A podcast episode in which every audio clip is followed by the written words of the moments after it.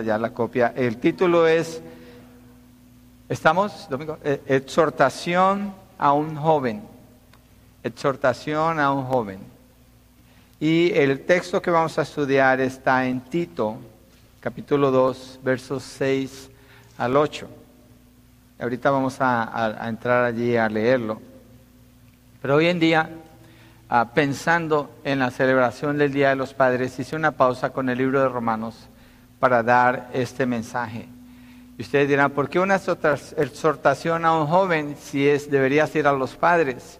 Porque encuentro en este texto, y lo he usado por años con mis hijos, que allí hay una exhortación de, de parte de un padre a un hijo. Así se puede usar este texto.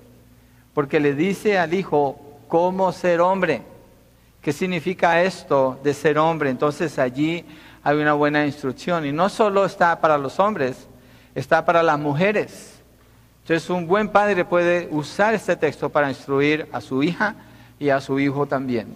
Y no solo eso, también hay instrucción para los mayores, los hombres mayores y las mujeres mayores, cuál es la parte de cada uno en cómo comportarse. Entonces, eh, vamos a enfocarnos solamente en la parte de los jóvenes, pero hoy en día los jóvenes están creciendo en un ambiente donde la sociedad es confusa en cuanto a qué significa ser un hombre, qué es lo que significa ser un hombre. A los jóvenes el sistema les enseña a que sean irresponsables. Se usa en esta parte del mundo el término teenager o adolescente, que no existe en gran parte del mundo, pero aquí sí. Y es el propósito de extender la niñez de un hombre para que no tome responsabilidades y siga con sus juegos de video y comprando su ropa de lujo, lo que quiere hacer, no pagando renta, no ahorrando, no teniendo responsabilidades, pero mirando qué hace para sí mismo, cómo se divierte, cómo have fun. la pregunta principal para muchas actividades que hacen los jóvenes, ¿Did you have fun? Yo diría, honraste a Dios, aunque hayas tenido fun o no. Honrar a Dios creo que es principal, pero las, el sistema está hecho para no permitir que los jóvenes entiendan su parte como, como hombres. El sistema de la homosexualidad hoy en día celebra la perversidad sexual y tiene establecido el sistema dentro de las escuelas públicas. Si usted tiene niños pequeños, cuidado con esto. En las escuelas públicas en California están endoctrinando a los niños para confundir su mente y quitar toda noción de lo que es un hombre y una mujer y dejar cualquier cosa en el medio desde niños. Entonces hay niños que dicen que son niñas, niñas que dicen que son niños y hay que respetar y forzar a todos a que caminen con eso y si alguno se opone, castigarlo. Entonces hay un sistema que produce confusión, ese sistema de la homosexualidad que le pone muchas iniciales, empieza con la L, yo a propósito no lo quiero mencionar, porque cada palabra de esas es un punto de perversión, y le agregan y le agregan y más y más perversión, y es, es ¿cuál es el fin de eso? No tiene fin. Ese es el propósito, pero eso dicen que sí importa la identidad sexual, nomás tú la defines como quieras. Ahora, si miramos otra fuerza que está sobre los jóvenes, es el movimiento de liberación femenina, del feminismo. ¿Qué dice el feminismo? No importa la identidad sexual, lo opuesto. ¿Por qué? Porque la mujer puede hacer lo mismo que el hombre, tiene la misma capacidad, tiene los mismos derechos. ¿Y qué ha producido eso? Hogares sin la madre en la casa, mujeres que están trabajando, buscando carreras profesionales y los niños no están teniendo la atención y el cuidado necesitan de ellas y causa un caos en el hogar. Y el hombre donde queda en medio de eso. Entonces definir qué es un hombre de acuerdo a los conceptos que la sociedad nos da es muy difícil para un muchacho. Es muy difícil para un hombre. Entonces alguien tiene que aportar esa definición. ¿Y de dónde se va a tomar? De las escrituras. Tiene que venir de la palabra de Dios. Y sabemos que Un hombre siempre es un hombre, una mujer siempre es una mujer. No importa las cirugías y los cambios y la ropa y que se paren de cabeza, se va a morir como hombre si nació como hombre o como mujer si nació como mujer. Estaba viendo una entrevista el otro día, una persona que pregunta, ¿qué es una mujer? Ya, no, no, yo no sé. No pueden definir qué es una mujer. Sí pueden, pero no quieren.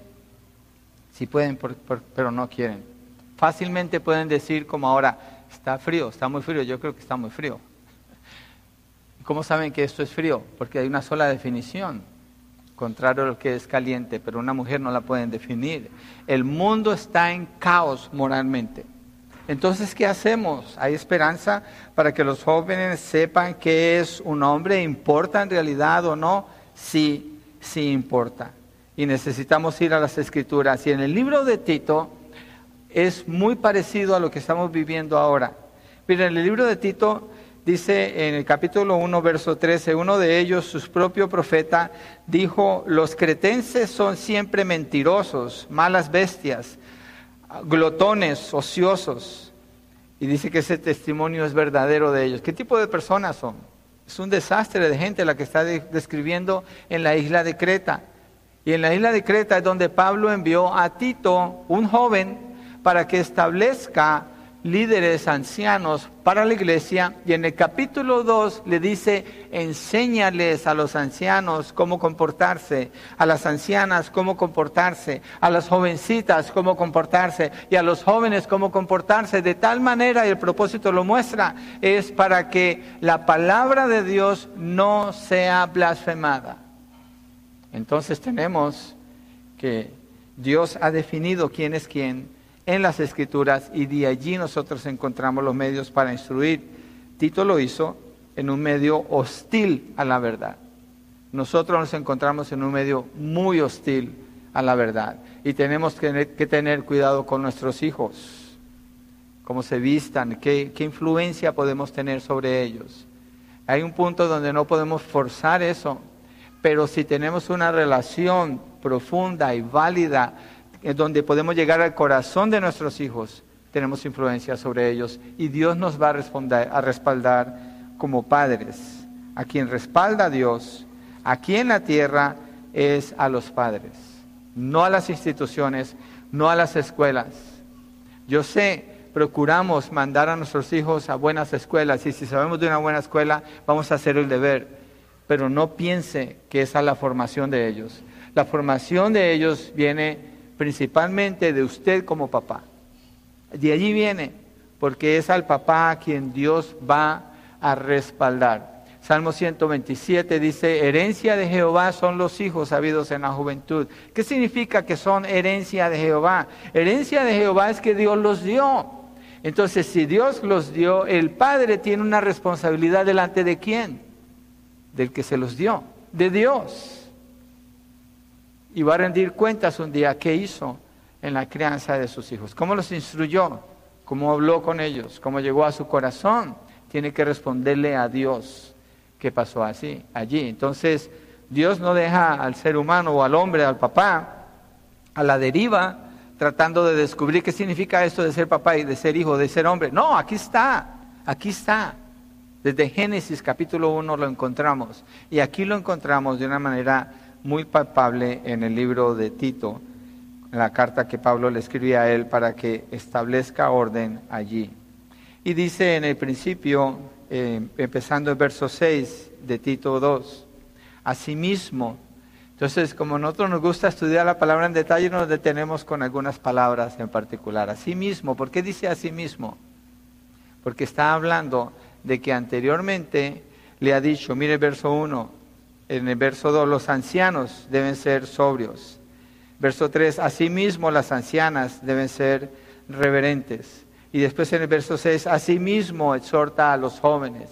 Entonces, así como hay una dirección y una exhortación a los mayores, esta es la exhortación para los jóvenes. Así que jóvenes, esta es la exhortación para ustedes y esta es la tarea que sus padres deberían estar haciendo o seguramente ya están haciendo con ustedes escúchenlos, obedézcanlos, honrenlos. Es el mandamiento que Dios les da a ustedes, los jóvenes, a los hijos.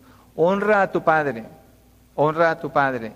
Es el primero de los mandamientos verticales, después de que terminan los mandamientos, perdón, horizontales, después de que terminan los verticales. El principal.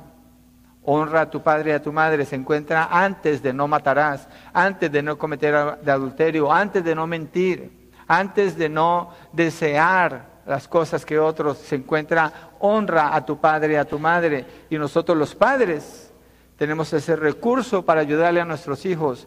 Recuerda lo que Dios dice. ¿Cuál es tu tarea como hijo? Honrar a tus padres. Entonces ahí viene la instrucción, viene la exhortación y hay puntos claves aquí que ustedes van a ver, que de no hacerse como dice aquí, es muy difícil poder instruir bien a los hijos. Va a ser muy difícil.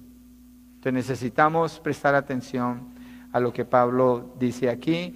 Eh, Pablo le habla a Tito que instruya y uno diría, Tito es un jovencito, sí, pero Pablo le dice, esto habla y exhorta y reprende con toda autoridad. Tito tiene la autoridad. ¿Cuál autoridad? Pablo el apóstol se la delegó y Dios lo está respaldando a él. Entonces estamos viendo la influencia del apóstol sobre Tito es como la de un padre sobre su hijo, porque no sabemos quién formó a Tito, pero Pablo cuando habla de Tito dice un verdadero hijo en la fe. Entonces nos da una, una idea de lo que está sucediendo aquí y ahora Tito tiene que dar ejemplo para formar, ayudarle a los jóvenes. Entonces se va a reflejar en nosotros para, para que entendamos cómo aplicar el texto. Entonces, primero, exhortación a un joven, verso 6. Asimismo, exhorta a los jóvenes a que sean prudentes. Vamos a pararnos allí. Está hablando de prudencia. ¿Sí? Entonces, en el verso 2, regresémonos un poquito. Mire lo que le dice a los ancianos. Los ancianos deben ser sobrios, dignos, prudentes es la misma exhortación para los ancianos que para los jóvenes, o sea, un anciano puede ser imprudente como un joven lo es. En el caso de los jóvenes, deben prestar atención a la enseñanza de los mayores, a ser prudentes. ¿sí? Esto se refiere a tener sentido común. Fíjense, jóvenes, el sistema de la Internet les enseña, y los padres debemos entender esto, les enseña a los jóvenes a vivir una vida sin sentido, a tener conversaciones sin sentido, a mirar cosas que duran dos, tres segundos y vámonos con lo que sigue. Es una vida sin sentido, no tiene propósito. Es un capturar la mente en, una, en un medio de esclavitud donde no hay sentido y nomás se pasa el tiempo y se pasa el tiempo y no hay una percepción normal y real de lo que está sucediendo alrededor, porque es una manera de vivir y de pensar sin sentido, no hay prudencia allí. Entonces los jóvenes son llamados a, tener, a ser prudentes, a mostrar autocontrol y dominio propio. Cuando está hablando de la prudencia, tiene que ver con el dominio propio. Muy importante. Usted toma ese texto le enseña a su hijo. Mira, aquí dice que tienes que tener dominio propio. ¿Por qué lo enseñamos? Porque en su juventud o en su niñez, los niños o los jóvenes pueden ser muy rápidos para reaccionar y hacer cosas cuando golpean, cuando dicen, cuando dañan. Entonces es importante enseñar lo que es el dominio propio. Mire Timoteo, 2 Timoteo 2:22. Aquí hay otro discípulo de Pablo. Segunda de Timoteo 2:22. Pablo le está hablando a Timoteo y le dice, huye pues de las pasiones juveniles y sigue la justicia, la fe, el amor y la paz con los que invocan al Señor con un corazón puro. ¿Huye de qué? De las pasiones juveniles. ¿Qué está hablando? Sé prudente, no sigas tus deseos, no obres de acuerdo a cómo tú te sientes, no dejes que tus pensamientos sean los que establezcan la ruta de tu vida. No dejes que lo que viene de momento sea lo que esté eh, impulsando tu manera de vivir y de actuar. No lo hagas, sé prudente. En otras palabras, pudiéramos decir, pon el pie en el freno y observa qué está pasando. Pero por la distracción tan grande que hay para los jóvenes, no observan y no se dan cuenta y dejan pasar oportunidad tras oportunidad viviendo una vida sin prudencia, pero los jóvenes pueden ser prudentes. Si no se pudiera, ¿para qué diría el texto eso? Y Pablo le dice a Timoteo, huye, huye de las pasiones juveniles. Sigue la justicia, la fe, el amor, la paz, con los que invocan al Señor con un corazón puro. Y está hablando de con quién te vas a juntar, con quién te vas a relacionar. Mire, primera de Pedro 5.5. Pedro también le habla a los jóvenes. Si está en Tito, se va a la derecha de su Biblia, unos dos libros, y ahí va a encontrar primera de Pedro 5.5. Y, y en este texto, Pedro también está instruyendo a los adultos, en este caso pastores, pero aquí habla a los jóvenes en el verso 5. Y dice así, asimismo ustedes, los más jóvenes, estén sujetos a los mayores. Escuchen a los mayores, presten atención a la gente adulta. Estén sujetos los mayores y todos revístanse de humildad en su trato mutuo, porque Dios resiste a los soberbios, pero da gracia a los humildes. Los jóvenes tienen que pelear con la soberbia. Una frase común para los jóvenes es, ay no, ay no, ay no, tienes que, ay no, pero ¿por qué? Ay no. Eso es soberbia. Eso es no someterse a un adulto. Entonces, el joven es llamado, sé prudente. Si un adulto te está hablando, Ah, yo me acuerdo un dicho que, decía mi mamá cuando nos quería enseñar algo. Decía, mm, cuando ustedes van, yo ya he ido y he vuelto, y ya, ya he hecho todo el recorrido. Y los padres saben las cosas que los hijos hacen. A veces decíamos que tiene ojos en la espalda o por qué se da cuenta. Porque los papás podemos discernir cosas para ayudarle a nuestros hijos. Y no se trata, eh, mire, en la exhortación no se trata de lograr un control sobre la vida de los hijos, eso es pecaminoso, eso los provoca a ira. No se trata que los padres controlen todo lo que los hijos hacen. No, eso es pecaminoso. Los padres equipamos a nuestros hijos para que ellos lleguen a tomar sus propias decisiones de manera sabia. Y aquí Tito comienza con la prudencia. Entonces es importante enseñar esta parte a nuestros hijos. Y parte de la prudencia es que los jóvenes escuchen a los adultos. Hay un texto en el Antiguo Testamento que dice que cuando las canas entran en el cuarto, los jóvenes se ponen de pie. Yo, Jehová el Señor, así dice el texto. Es parte de la ley que Dios le dio a Israel. Usted dice, ¿por qué está esa ley? Porque Dios ordena que los jóvenes respeten a los adultos. Si un adulto llega a su casa, jóvenes, sean prudentes, póngase de pie, salude a la persona, mire a los ojos, pero no se quede ahí sentado, hey, what's up? No, se pone de pie. Pues si usted llega a una casa y no es su casa, usted saluda a los adultos que se encuentran allí. Yo he tenido que hacer eso múltiples ocasiones. Jóvenes que llegan a mi casa y pasan como Pedro por su casa, si han oído el dicho, ¿no? Como Pedro por su casa. Y digo, wait, wait, wait, wait a minute. Aquí hay un adulto y uno que es cabeza de esta casa, ustedes no me han saludado. No van a pasar de aquí si no me saludan primero. Es mala educación lo que están haciendo, pero digo yo, es un reflejo de lo, de lo que sus padres hicieron con ellos. Los entrenaron a ser irrespetuosos. No, los padres tenemos que entrenar a nuestros hijos a que respeten a los adultos en la manera como nosotros lo tratamos a ellos, lo vamos a lograr y le enseñamos prudencia. Entonces es muy práctico lo que la palabra nos está diciendo y esa relación se puede notar aquí. Entonces, jóvenes, Ustedes son personas apasionadas. ¿Sí o no? Un joven es apasionado y cuando le entra algo, le entran pero con ganas. Entonces sean prudentes. No es mala la, pasión que sienten, no es malo. No es malo el deseo que sienten por, por el amor, por, la, por las emociones. Eso no es malo. Es natural, Dios se los dio. Dios puso esa capacidad, esa fuerza en ustedes. Pero sean prudentes. Sean prudentes, cerciórense que ustedes no están siguiendo sus pasiones y sus emociones, porque eso los puede llevar a tomar decisiones fuera de control, a expresar un deseo carnal y pecaminoso sin restricción. Mire, en los pagos de, miremos una evidencia de esto, en los pagos de seguro de carros, ¿cuándo cuesta más caro pagar seguro de carro? Cuando hay un jovencito allí en la lista se dobla el costo. ¿Por qué? ¿Cuál es la evidencia? ¿Cuáles son las estadísticas de los accidentes automovilísticos? Los jóvenes matándose o matando a otras personas. ¿Por qué? Porque están siguiendo sus pasiones y le meten el pie allí en sus pasiones, están siguiendo su emoción, produciendo muerte. Entonces, Pablo le dice a, a Tito, enséñales a ser prudentes, enséñales a ser prudentes. Y en lo práctico, cuando se le enseña a sus hijos a manejar, les enseña esa prudencia.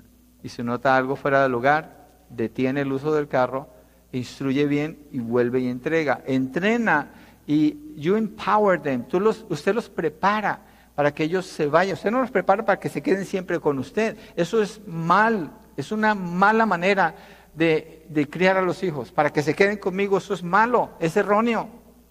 Salmo 127 dice, son como saetas en manos del valiente. ¿Cómo es la saeta en manos del valiente? La saeta es una flecha.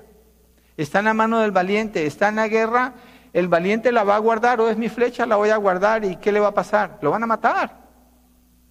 Tiene que preparar bien esa flecha, bien formada, bien alineada, con el mejor material, y cuando viene el tiempo la va a dejar ir para que peguen el blanco. Así es los hijos. Ese es el diseño de Dios. Nuestra cultura nos habla al revés. No dejemos que nuestra cultura dicte nuestra manera como criamos a nuestros hijos. La palabra es clara como debemos hacerlo. Y eso, la edad en que ellos parten cambia, varía mucho. 18 años no es la edad. Ese es un concepto cultural también. Eso depende de la relación de los padres con los hijos, de la personalidad de los hijos, de las circunstancias en que se encuentran. Pero no deje que eso gobierne. Yo cometí ese error un tiempo, estaba muy equivocado. Entonces, jóvenes, sean prudentes. No se dejen llevar por el deseo sexual incontrolado. No se dejen llevar por lo que sus ojos quieren ver, que los puede llevar a la pornografía. No se dejen llevar por lo que es sin sentido, porque los puede llevar a conversaciones sucias y perversas. El libro de Proverbios dice que las malas conversaciones corrompen las buenas costumbres. Jóvenes, sean prudentes en su manera de pensar.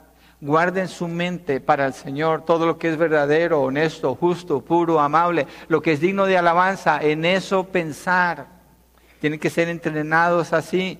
Los padres no nos podemos meter allí en la mente de ellos, pero sí les podemos enseñar. Entonces tengan cuidado con las cosas que lo llevan a estar fuera de control. El libro de Proverbios dice que para el joven, el orgullo del joven es su fuerza, para el anciano son sus canas. Entonces, esa fuerza que tienen, pónganla a los pies de Cristo Jesús. Llévenla a los pies del Señor. Y déjense guiar por los adultos que están a su lado. La gente de influencia que los ama, que los cuida, que verdaderamente le importa y los respeta a ustedes también. Y entonces entran bajo la guianza del Espíritu Santo para manifestar esto porque esto viene por el Espíritu Santo. No estamos hablando de algo meramente práctico y hace paso uno, dos y tres ya lo logró. No, es una obra del Espíritu Santo, es espiritual. Sigamos ahí con Tito. Dice, ah, y no se preocupen, hoy, hoy está más largo el mensaje porque tenemos comida al final, yo los invito, así que podemos quedarnos aquí más rato. ¿Está bien? Ok. Regresemos allá a Tito, capítulo 2, verso 6. Asimismo, exhorta a los jóvenes a que sean prudentes, Oh, ya me acordé, perdón. Hay un, hay un salmo que quiero mostrarles antes de salir de la prudencia. Salmo 1, versos 1 y 2. Bienaventurado el varón que no anduvo, jóvenes, en consejo de malos, ni estuvo en camino de pecadores, ni en silla de escarnecedores se ha sentado, sino que en la ley de Jehová está su delicia, en su ley medita de día y de noche. Entonces los padres instruimos a nuestros hijos a que lean qué de la Biblia toda la Biblia. ¿Cuándo? Todo el tiempo. ¿Qué tan intenso?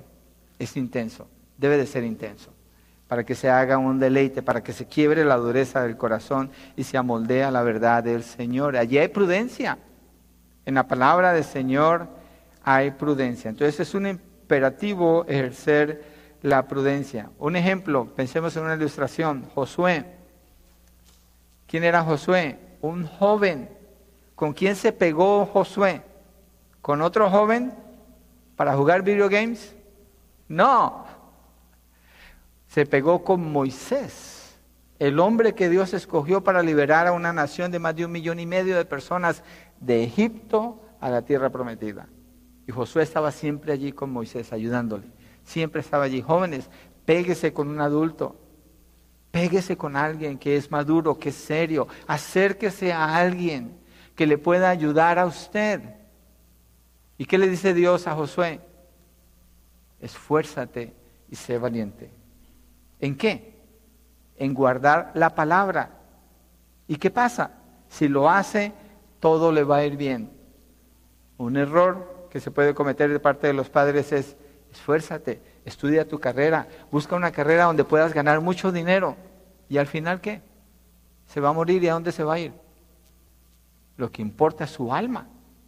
Lo que importa es su alma. Y la prudencia indica una restricción para no dar rienda suelta al pecado, sino más bien pensar bien qué es lo que está haciendo y cómo puede honrar a Dios. Otro ejemplo, Daniel, en el libro de Daniel, 16, 17 años de edad, vienen los babilónicos capturan a estos jóvenes, se los llevan. Él está en la primera tanda que se llevan porque son varias. ¿Y qué pasa con Daniel?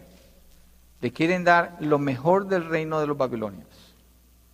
Le ofrecen un Ferrari, dice que no. No habían Ferraris, pero imagino que un caballo que parecía un Ferrari. Le ofrecen los mejores manjares. ¿Y qué dice él? No. ¿Por qué dice que no? porque sus padres le enseñaron a él la ley del Señor, la ley de Jehová. Y le enseñaron a él que por la ley era que él podía vivir una vida recta y lo que importaba en la vida del joven y hoy, ¿qué es? Honrar a Dios. Y la única manera posible de honrar a Dios es cuando el joven conoce la palabra de Dios. Entonces Daniel ha recibido esa instrucción y no se separa de allí, aunque a esa edad puede costarle la vida por no tomar lo que el rey estaba ofreciendo. Pero él se queda con lo que ya conoció, con lo que es recto. Es un joven prudente. ¿Y qué pasa con Daniel? Influencia a varios reyes en Babilonia y también en Persia. Y tiene que ver con el regreso de Israel de la cautividad a Palestina de nuevo. Cuando reconstruyen, empiezan a reconstruir el templo. Entonces, jóvenes, si usted es joven, no tiene que esperar a ser una persona anciana o muy adulta para servirle al Señor, empiece ahora. Sea prudente, péguese con un, un hombre, una persona, o si es una jovencita con una mujer, que le ayude a crecer, a, a ir a la palabra, a entender lo que Dios dice para usted ser prudente, mostrar dominio propio y parecerse más a quién, a quien usted adora. Las personas se parecen a lo que ellos adoran. Así se hacen. El libro de Salmos dice, se hacen como sus dioses. Entonces, las personas representamos a quien seguimos, queramos o no, y todas las personas tienen un Dios. Jóvenes, ¿cómo distinguir cuál es el Dios en su corazón? ¿Cuáles son los ídolos? Cuando usted se despierta, ¿qué es lo primero que hace? ¿Qué es lo primero que piensa? ¿Qué es lo primero que busca? Y cuando pasa el día, ¿en qué se van esas horas? Especialmente ahora que están de vacaciones. Piénselo. Rechace esos ídolos y esos dioses que están tal vez gobernando su corazón y abrace a Cristo Jesús. Sea prudente en sus pensamientos y busque a Cristo Jesús para que sea transformado a la imagen de Él. Entonces, jóvenes, sean prudentes. Esa es la exhortación. Eh, lo voy a mencionar por cuestión de tiempo, no estoy leyendo los textos, pero primera de Samuel 16, 6, 7, Dios le dice a Samuel, ve y unge a un nuevo rey, y lo manda con Isaí. Y Samuel llega con los hijos de Isaí y ve al primero y dice, oh, este está bien fuerte, este se ve que este va a ser el rey.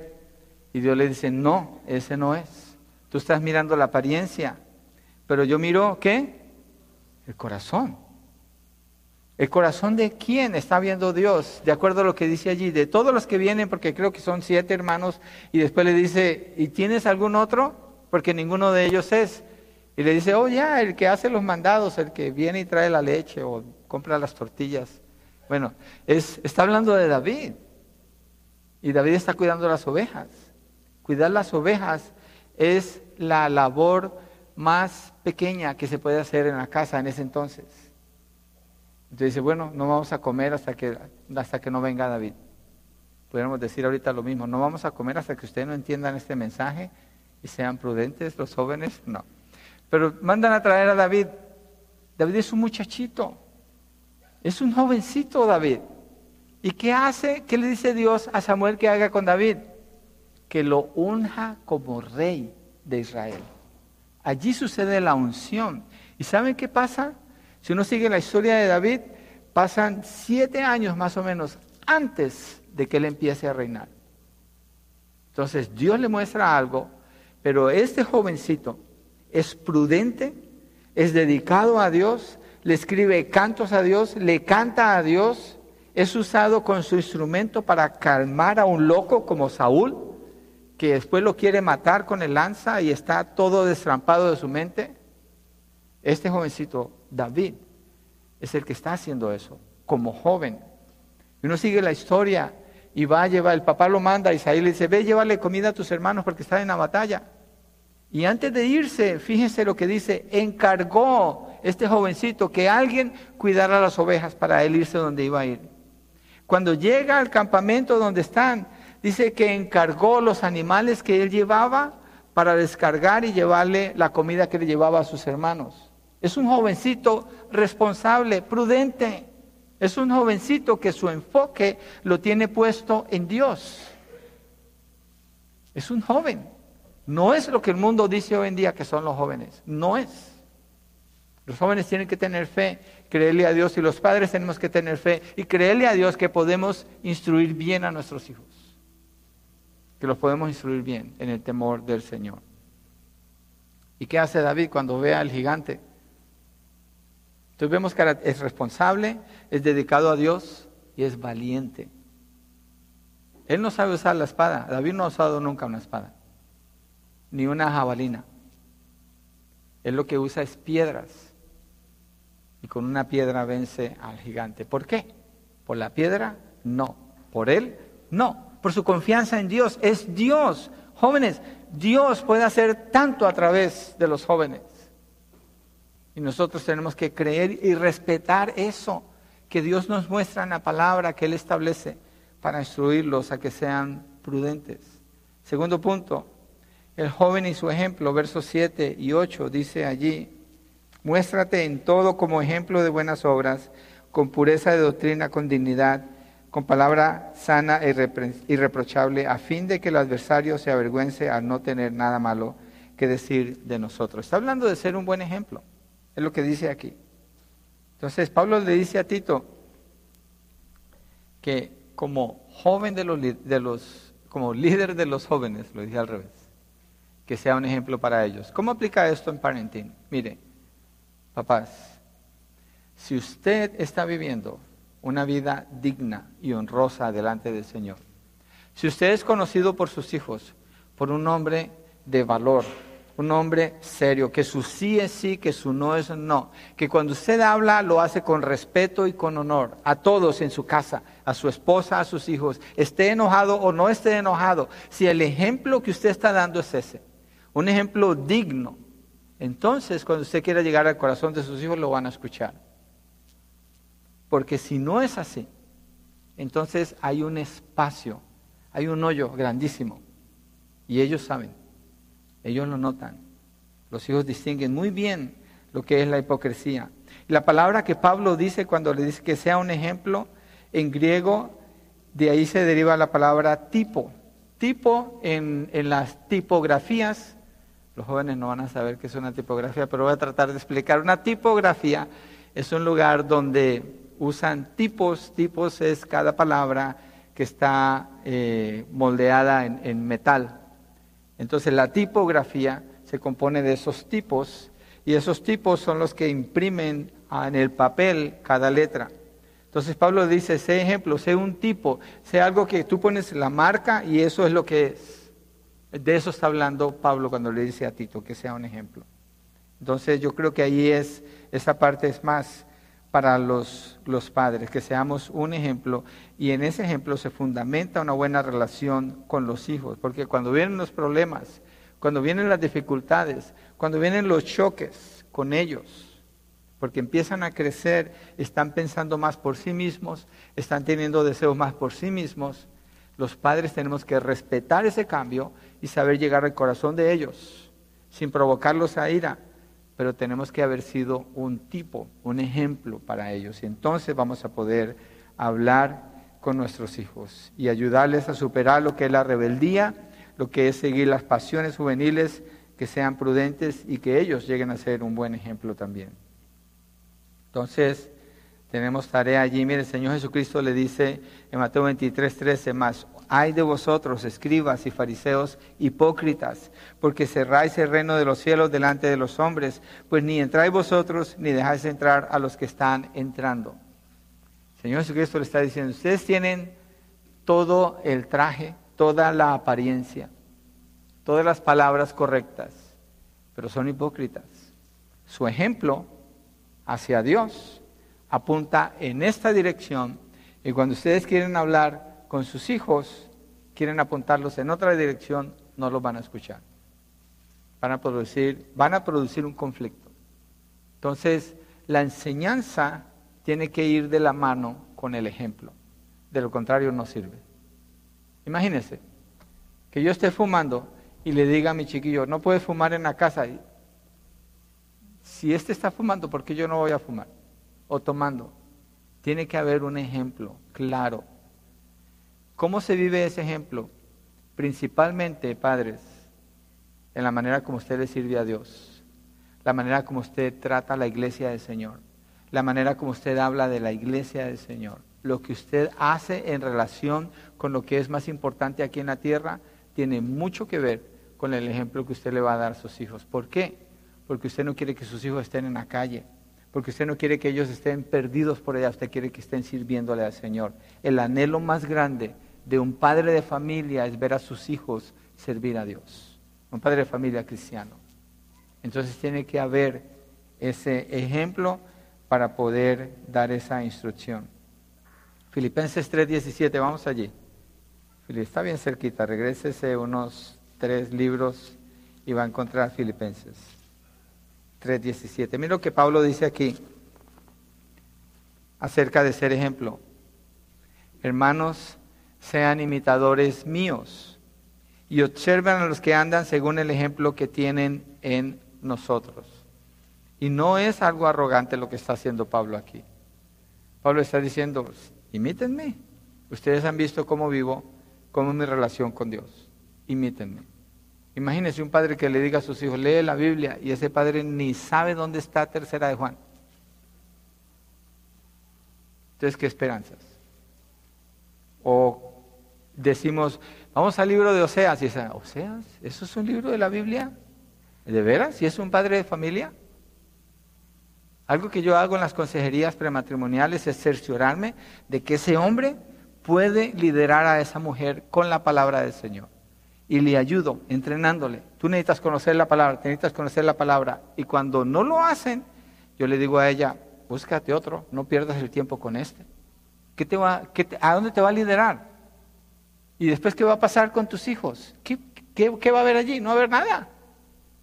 Ser hombre tiene que ver con un entendimiento claro de quién es el Señor Jesucristo a través de las Escrituras para entonces ser un ejemplo así como Cristo es serlo en la casa, con un amor sacrificial, con respeto y honor en la manera como se relaciona con sus hijos, con su familia. Está ligado directamente. Por eso Pablo puede decir, sean imitadores de mí, así como yo soy imitador de Cristo. Lo que ven de Cristo en mí, imítenlo. Pero si un hombre no tiene eso, ¿qué le va a enseñar a sus hijos? ¿Qué le va a pedir a sus hijos? Tiene que tener esas características. Sea un buen ejemplo. ¿Y un ejemplo de qué? Ah, de buenas obras. De buenas obras. Efesios 2.10 dice que Dios nos salvó para que hagamos buenas obras. Una pausa allí. Dice que buenas obras, pero ¿cuáles buenas obras? Las que Dios preparó de antemano para que anduviéramos en ellas. Entonces, ¿Es por la creatividad del hombre? ¿Es por las ideas que le vienen al hombre? No, es por la sumisión del hombre al plan de Dios cuando hace como Dios lo diseñó y sus hijos ven que ese hombre camina como Dios lo diseñó. Entonces es un ejemplo de buenas obras porque las obras que va a hacer van a ir de acuerdo con el propósito de Dios. Juan 15.5, vamos allí. Juan 15.5. Estamos hablando de ser un buen ejemplo. Juan 15.5. Entonces nos fortalecemos en estos conceptos para entender cómo llevar a cabo nuestra labor como padres. Y los jóvenes tienen ese llamado de ser prudentes, de pegarse a los adultos, de respetar a los adultos, de obedecer cuando son instruidos. Juan 15:5, Señor Jesucristo le dice a los discípulos, yo soy la vid, ustedes los sarmientos, el que permanece en mí y yo en él, ese da mucho fruto porque separados de mí nada pueden hacer. Entonces esa instrucción de los hijos viene de una dependencia completa de Dios. No, no funciona fuera de la dependencia en Dios. ¿Por qué? ¿Qué pasa con un hombre que no obedece a Dios, que no conoce ni siquiera las escrituras? ¿Qué pasa con ese hombre? Va a establecer su propio reino, va a establecer su propio dominio, va a seguir sus propias emociones, va a ser un, imprudente, va a ser todo lo opuesto a lo que estamos leyendo aquí. Entonces necesita esa guía que viene es de Dios, esa dependencia, entonces puede ser un buen ejemplo de buenas obras. Yo me acuerdo cuando estaba jovencito, el ejemplo que conocí de mi papá en cómo hacer negocios fue un ejemplo de honestidad. Siempre vi honestidad, honestidad en él. Eso es algo que no se me sale de la cabeza. Fui formado así y entendí, yo puedo seguir el ejemplo de él. Y cuando él me dice, sé honesto, puedo hacer como él. Y una vez como niño andaba con un amigo que me llevó a una tienda para que nos robáramos un avión de plástico. Y yo lo tomé. Y al querer salir de la tienda me pararon, me cacharon, me llevaron a un cuarto, me regañaron y me hicieron pagar el avioncito sin dármelo. Y yo me sentí como que me habían clavado contra una pared y me acordé del ejemplo de mi papá. Y dije, qué mal estoy actuando. Jamás volví a intentarlo. Qué bueno que me cacharon. Jamás. Pero el ejemplo de los padres tiene que ver. ¿Por qué? Porque si el ejemplo que yo hubiera tenido era contrario a ese, pues lo trato otra vez hasta que me pueda salir con la mía, ¿no? Seguramente, es posible. Pero el ejemplo cuenta mucho, ejemplo de buenas obras. B, ejemplo con pureza de doctrina, es decir, mostrando integridad en la doctrina, siendo fiel a la palabra revelada por Dios, sometido a su autoridad como conocedor de ella y dándola sin alterarla. Y no es un hombre que está cuestionando a Dios, que está dudando de Dios y que está hablando en contra de la palabra del Señor, sino que entiende que la palabra de Dios es perfecta, es infalible, no tiene errores y es suficiente. Y sus hijos saben que en su manera de hablar, ese papá constantemente recurre a dónde? A las escrituras. Constantemente recurre a las escrituras. Pero si es un hombre que demuestra en su casa que no recurre a las escrituras, no puede ser un ejemplo de doctrina sana. ¿Qué ejemplo puede dar si no sabe? Va a ser llevado por todo viento de doctrina, por toda idea que viene, y eso causa inseguridad en los hijos. Mire segunda de Timoteo 2.15, lo que Pablo le dice a Timoteo. Y esa es la intención que tenemos con el grupo de varones. Establecer un sistema que nos ayude a fortalecernos, a hacer lo que dice la palabra. Segunda de Timoteo 2.15. Dice, procura con diligencia. Diligencia está hablando de mucho esfuerzo, dedicación, disciplina. Procura con diligencia presentarte a Dios aprobado. ¿Cómo? Mira lo que dice, como obrero que no tiene de qué avergonzarse. ¿Y cómo sabe que no tiene de qué avergonzarse? Mira lo que dice, que maneja con precisión la palabra de verdad. Ahí está definido lo que es el ejemplo de doctrina sana. Es un hombre que maneja con precisión la palabra de, verdad, es decir, conoce su Biblia al derecho y al revés puede decir los 66 libros que contiene la Biblia, puede hacer una distinción en cuáles son los libros del Nuevo Testamento de los del Antiguo Testamento, aprende a distinguir cuáles libros son históricos, cuáles son proféticos, cuáles son didáctica, cuáles son narrativa, todos esos términos se los mete en la cabeza porque dice que depende de la palabra de Dios y así quiere ser un ejemplo para sus hijos, pero tiene que conocer la palabra del Señor. ¿Qué más? ¿Y cómo se prepara? Diligentemente. ¿Ya leíste la Biblia? Se le pregunta a algunos, ah, he estado ocupado, no, es que... yo digo, ¿qué le espera a los hijos? Si aún estando bien preparado, los hijos salen con sus cosas, imagínense sin prepararse, que el riesgo que se está corriendo es altísimo, es altísimo de provocar a los hijos a ira. ¿Sabe qué significa provocar a los hijos a ira? Y Pablo usa el mismo término en Colosenses. El no hacer estas cosas que estamos viendo en la, exhortación que da Pablo a Tito, les quita el viento. Esa, palabra se traduce así, del libro de Colosenses. Un velero se mueve porque las, velas se levantan y el viento viene y llena la vela y eso empuja el barco, ¿cierto? No hacer lo que estamos leyendo aquí es quitarle el viento a los hijos y los deja en la mitad, a la deriva. Pero ¿sabe qué? Hay cientos de fuerzas malignas trabajando en contra de ellos para llevarlos en la dirección opuesta. Entonces, esto es algo intenso, es algo que demanda dedicación y una completa sumisión a Dios y un entrenamiento diligente en la palabra del Señor. ¿Por qué Pablo dice en 1 Timoteo capítulo 2, no permito que la mujer enseñe ni ejerza autoridad y que la mujer se quede callada en la congregación? ¿Por qué Pablo está diciendo eso? Porque en lugar de estarle preguntando al pastor o al líder, la mujer tiene que preguntarle a su esposo. Es su esposo el que la tiene que instruir a usted en la verdad. Es él, la cabeza del hogar. Él es el que le tiene que indicar a usted cuál es el camino a Dios. Él, ¿por qué? Porque Dios lo designó a él, Dios lo respalda a él, Dios está allí con él. Y obviamente eso se va a ver con los hijos. Entonces, ¿qué hace el esposo sabiendo eso? Se prepara. ¿Cómo? Pues ahí cuando me quede tiempo. No, diligentemente. ¿Qué significa diligentemente? Con esfuerzo. Lee y lee y lee. No entiendo, lee otra vez. No entiendo, léelo otra vez. Pregúntale a otro varón. Prepárate, toma clases. Ten una mini biblioteca donde tienes un diccionario bíblico, donde tienes una concordancia, donde tienes comentarios bíblicos, donde tienes varias versiones de la Biblia. Tus hijos tienen que ver eso. Pero si el hombre es un tacaño que tiene una Biblia vieja por allá que, y está llena de polvo, pues, ¿qué? Los hijos van a ver eso. Aquí dice que hay que ser diligentes. Aquí dice que hay que ser diligentes. Y, las madres de familia, ustedes también.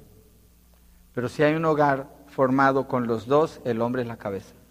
Y cuando no está el hombre, a la mujer le toca un esfuerzo doble. Y una de las metas, al establecer el ministerio de varones con el sistema que estamos tratando, es que nosotros podamos ofrecer apoyo a las mujeres que están solas con sus hijos. Algún tipo de apoyo para liberarlas a ellas de la carga que tienen que llevar para educar bien a esos hijos.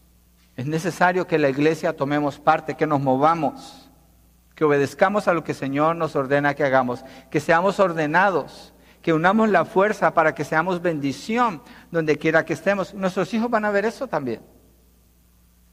Entonces hay que ser un ejemplo en todo sentido. Ahora miremos el ejemplo con dignidad, ¿sí? O sería seriedad también, otra manera de decirlo. Debe ser un ejemplo de una vida diaria con la mirada puesta en Dios, conocido porque ama lo que Dios ama y odia lo que Dios odia. Cuando Dios llama algo pecado, Él lo llama pecado. Cuando Dios lo llama como algo bueno, Él lo llama como bueno no corre con la corriente del mundo, sino que está definido de acuerdo a como Dios llama las cosas. Y es serio al saber distinguir lo trivial de lo importante. Jóvenes, ustedes también, aprender a distinguir lo trivial de lo importante. Lo trivial es lo que es pasajero, que se puede esperar. Yo a veces estoy atendiendo a alguna persona y suena mi teléfono y digo, eso es trivial, eso es pasajero. Yo no soy un esclavo del teléfono. Para cada vez que suena ando buscando y tengo que... No, estoy atendiendo a alguien. Es trivial, esa llamada es trivial, es irrelevante, porque hay una persona enfrente que está en necesidad. Eso es importante. ¿Cuántos hogares se sientan a la mesa y ahí está el teléfono? Yo visto grupos de jóvenes que están hablando mucho y de repente no se oye nadie. ¿Se fueron? No, sacaron el teléfono. Lo trivial. Tomó tanta importancia que ni siquiera es importante, que se perdió en ese momento la relación. Se perdió. Se perdió. Entonces, ah, hay que distinguir eso con, al ser dignos o tener seriedad. Cuando se habla, hay que mostrar seriedad en la conversación, ser edificantes. De ejemplo con palabra sana y reprochable que nos lleva a eso, ser un ejemplo con palabra sana y reprochable. Es decir, lo que es sano, lo que es correcto, lo que es acertado, racional, inteligente, confiable, completo. En este caso, obviamente, las películas van a tener una gran influencia. Y el joven tiene que escoger qué es lo que va a ver, qué es lo que va a dejar en su mente, a quién va a seguir. Y eso le puede ayudar a tener una conversación sana. Pero los padres tenemos que dar ese ejemplo en el hogar. Entonces, Pablo se está refiriendo a mantener una conversación sana. Muchos jóvenes, para hablar con ellos es, se empieza la conversación. ¿Cómo estás? Bien. ¿Y usted? Bien. Ok, se acabó, nos vamos. That's it. No hay más. Difícil establecer una conversación, no con todos. Hay jóvenes muy interesantes para platicar con ellos que mantienen conversaciones sanas, pero se ve el, ejemplo de los padres en sus vidas. Y a veces los adultos creamos un gap, una distancia con ellos, porque no nos acercamos a los jóvenes. Porque tenemos una conversación y hay un joven y no le preguntamos nada. A mí siempre me pesa eso y quiero y estoy pensando cómo le hago, no siempre se puede, pero trato, ¿cómo hago? Esta persona es una persona, es importante. Es importante escuchar lo que piensa. Es importante escuchar cómo habla. Es importante saber cómo se siente. Es importante conocer su necesidad. Es importante saber cómo oramos por ellos también. Entonces, ese gap se, se hace pequeño o se va quitando. Gap es como una distancia, como un hueco desde la casa, poniendo oído para escucharlos. Esto no es fácil, hermanos. Esto no, yo que estoy leyendo aquí yo no estoy asumiendo desde aquí, oh, miren, así es como yo lo hago, está la A, está la B, está la C, yo felizmente así vivo. No, esto cuesta, esto cuesta. Es duro, pero vale la pena. Pero es así cuando vemos, podemos ver que el Señor nos da entrada al corazón de nuestros hijos, si Él nos permite hacerlo. Entonces, aquí hablando de una conversación sana, mira lo que dice Efesios 4, verso 29. No sé si se quedó en Timoteo, se regresa un poquito y ahí va a encontrar Efesios 4, verso 29.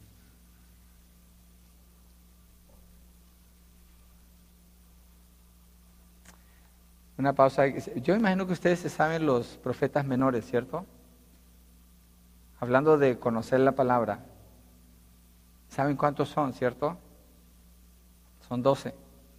Conocen los profetas mayores, ¿cierto? Son cinco. ¿Conocen los libros que son poéticos? Claro que sí, son cinco. Conoce los históricos también. Y sabe dónde están, ¿cierto? Conoce el Pentateuco.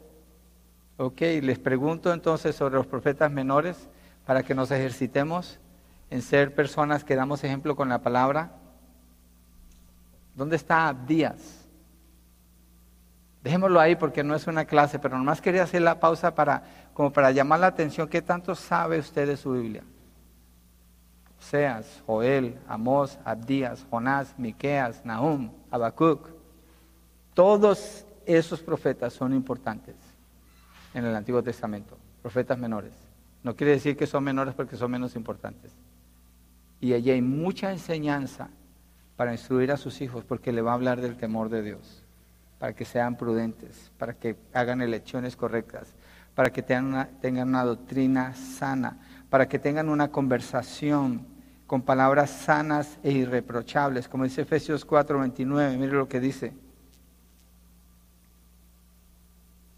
No salga de la boca de ustedes ninguna palabra mala, sino solo la que sea buena para, la, para edificación, según la necesidad del momento, para que imparta gracia a los que escuchan. Es decir, que cuando usted habla, lo que usted dice tiene que estar seguro que está edificando a las personas con que usted está. ¿Sí? A veces, si alguien dice, ay, creo que no debería decirte esto, pero te lo quiero decir, no, no, no, no, no me lo digas, no me interesa. Si no me, si no me edifica, ¿para qué lo quiero escuchar? ¿Sí? Entonces, buscar que seamos edificantes y cuando no lo hacemos, corregir rápido, que nuestras palabras sean edificantes. Miren, cuando estamos enojados con nuestros hijos, ¿ustedes se enojan con sus hijos alguna vez? ¿No? Imagino que sí. Yo a veces, las palabras que les decimos en el momento del enojo, ¿cuáles deben de ser? Palabras que edifiquen sus corazones. Yo, yo sé que se puede levantar la voz en una conversación sin llegar a estar gritando, se puede levantar por la seriedad que demanda alguna situación.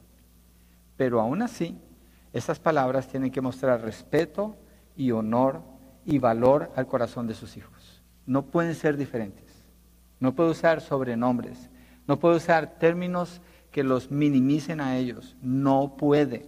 Créame, yo no estoy dando, yo estoy diciendo que tuviéramos la opción o acabo yo soy el papá y puedo decir lo que quiera. No, estamos sujetos a la palabra del Señor y nos dice que al hablar tiene que ser edificante. ¿En qué momento? No dice cuál momento. Quiere decir que siempre debe ser así, que debe ser edificante. Cuidado al hablar, porque las palabras se quedan allí. Y si nos equivocamos, ¿qué hay que hacer? Buscarlos rápidamente y decirle, ¿sabes qué? Perdóname usé un término que no es correcto. Te quiero pedir perdón. Y eso muestra valor al corazón de ellos. Y la influencia no se pierde porque queremos tener esa influencia para enseñarles a cómo caminar con Dios, con el Señor. Todas tienen un efecto, entonces deben ser escogidos. Entonces hay que ser un ejemplo de buenas obras, con pureza de doctrina, con dignidad, con palabra sana y reprochable. Jóvenes, ustedes también deben aprender a responder así. Y en un hogar no se debe admitir, creo yo, de acuerdo a los patrones bíblicos, que un joven le responda a los padres con una mala actitud. O cuando los padres dan alguna orden o establecen algo, que los hijos se quejen contra eso, es inadmisible porque Pablo lo pone junto con una generación perversa. Así dice. La generación perversa se queja y cuestiona. Y cuando un padre de familia es cuestionado por los hijos y hay queja contra algo que él está pidiendo a ellos, hay un problema muy serio, porque esa autoridad de él no está allí, por eso ellos lo están haciendo. Entonces, ese es el fruto de lo que él enseñó a ellos, con su ejemplo, con sus palabras, con su doctrina. Ese es el ejemplo que les enseñó.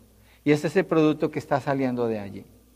Porque si el hombre se pega de la palabra del Señor y hace estas cosas que estamos leyendo, eso no sucede. No sucede. ¿Por qué? Porque sabe que Dios así lo estableció.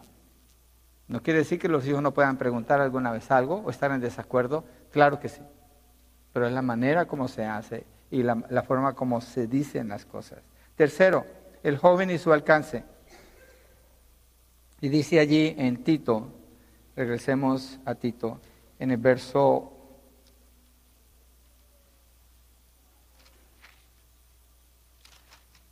Estamos en el verso 8. Con palabra sana y reprochable a fin de que el adversario se avergüence al no tener nada malo que decir de nosotros.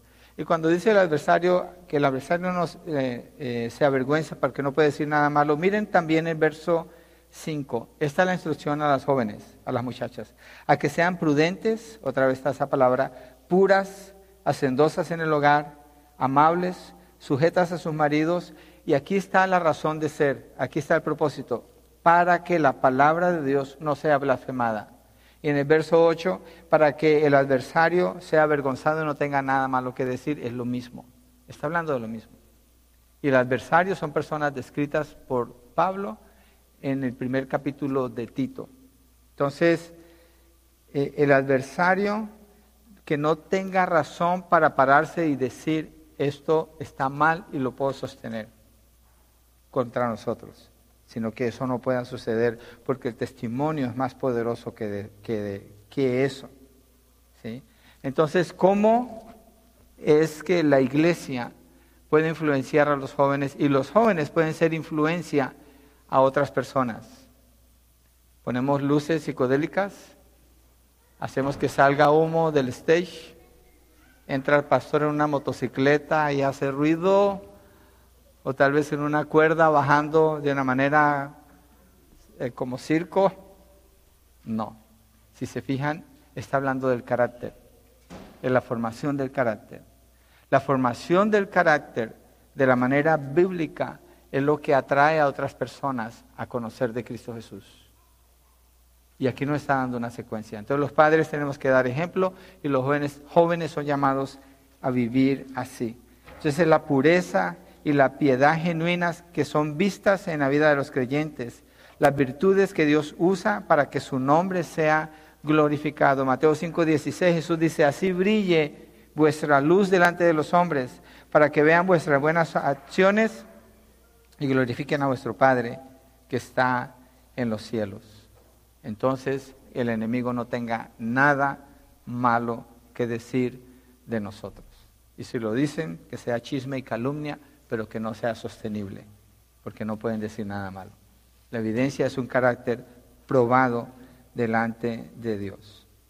Entonces la razón principal de la exhortación de ser buen ejemplo es el alcance que tiene sobre los que no creen, sobre los que se oponen. Entonces no se trata de criar hijos bien portaditos, pero que no alcanzan a nadie. No. Se trata de criar hijos con un carácter como el carácter de Cristo, efectivos para alcanzar a otras personas, para que vengan a Cristo y conozcan la obra de, Él a favor de ellos para darles el, el perdón de sus pecados y la vida eterna. Vamos a dejar hasta allí. Iglesia, tenemos trabajo que hacer. Les invito a ponernos de pie a considerar eso y a mirar cómo podemos nosotros instruir bien a nuestros jóvenes. Y jóvenes en el mundo no van a encontrar la dirección que ustedes necesitan para sus vidas. No hay nada allí, créanme, no hay nada allí. Es en la palabra del Señor donde lo van a encontrar.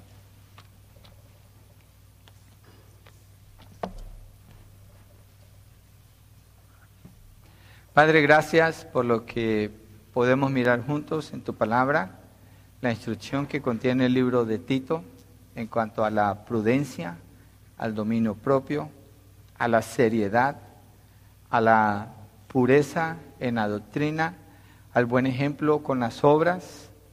Padre, ayúdanos a considerar esto y los que ya lo han considerado, seguirlo considerando y buscar de manera intensa los que somos padres, equiparnos con tu palabra conocer bien de cerca tu palabra, saberla de atrás adelante, de adelante atrás, entender el mensaje que contiene a través del esfuerzo, la dedicación, la disciplina, la entrega para conocer y así establecer un ejemplo para nuestras familias, para nuestros hijos. Gracias por lo que ya nos has ayudado a hacer, a los que estamos aquí, Señor, acerca de ser este ejemplo. Gracias.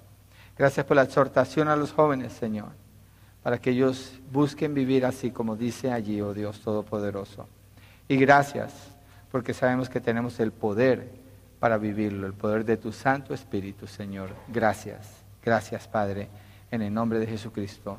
Amén y amén.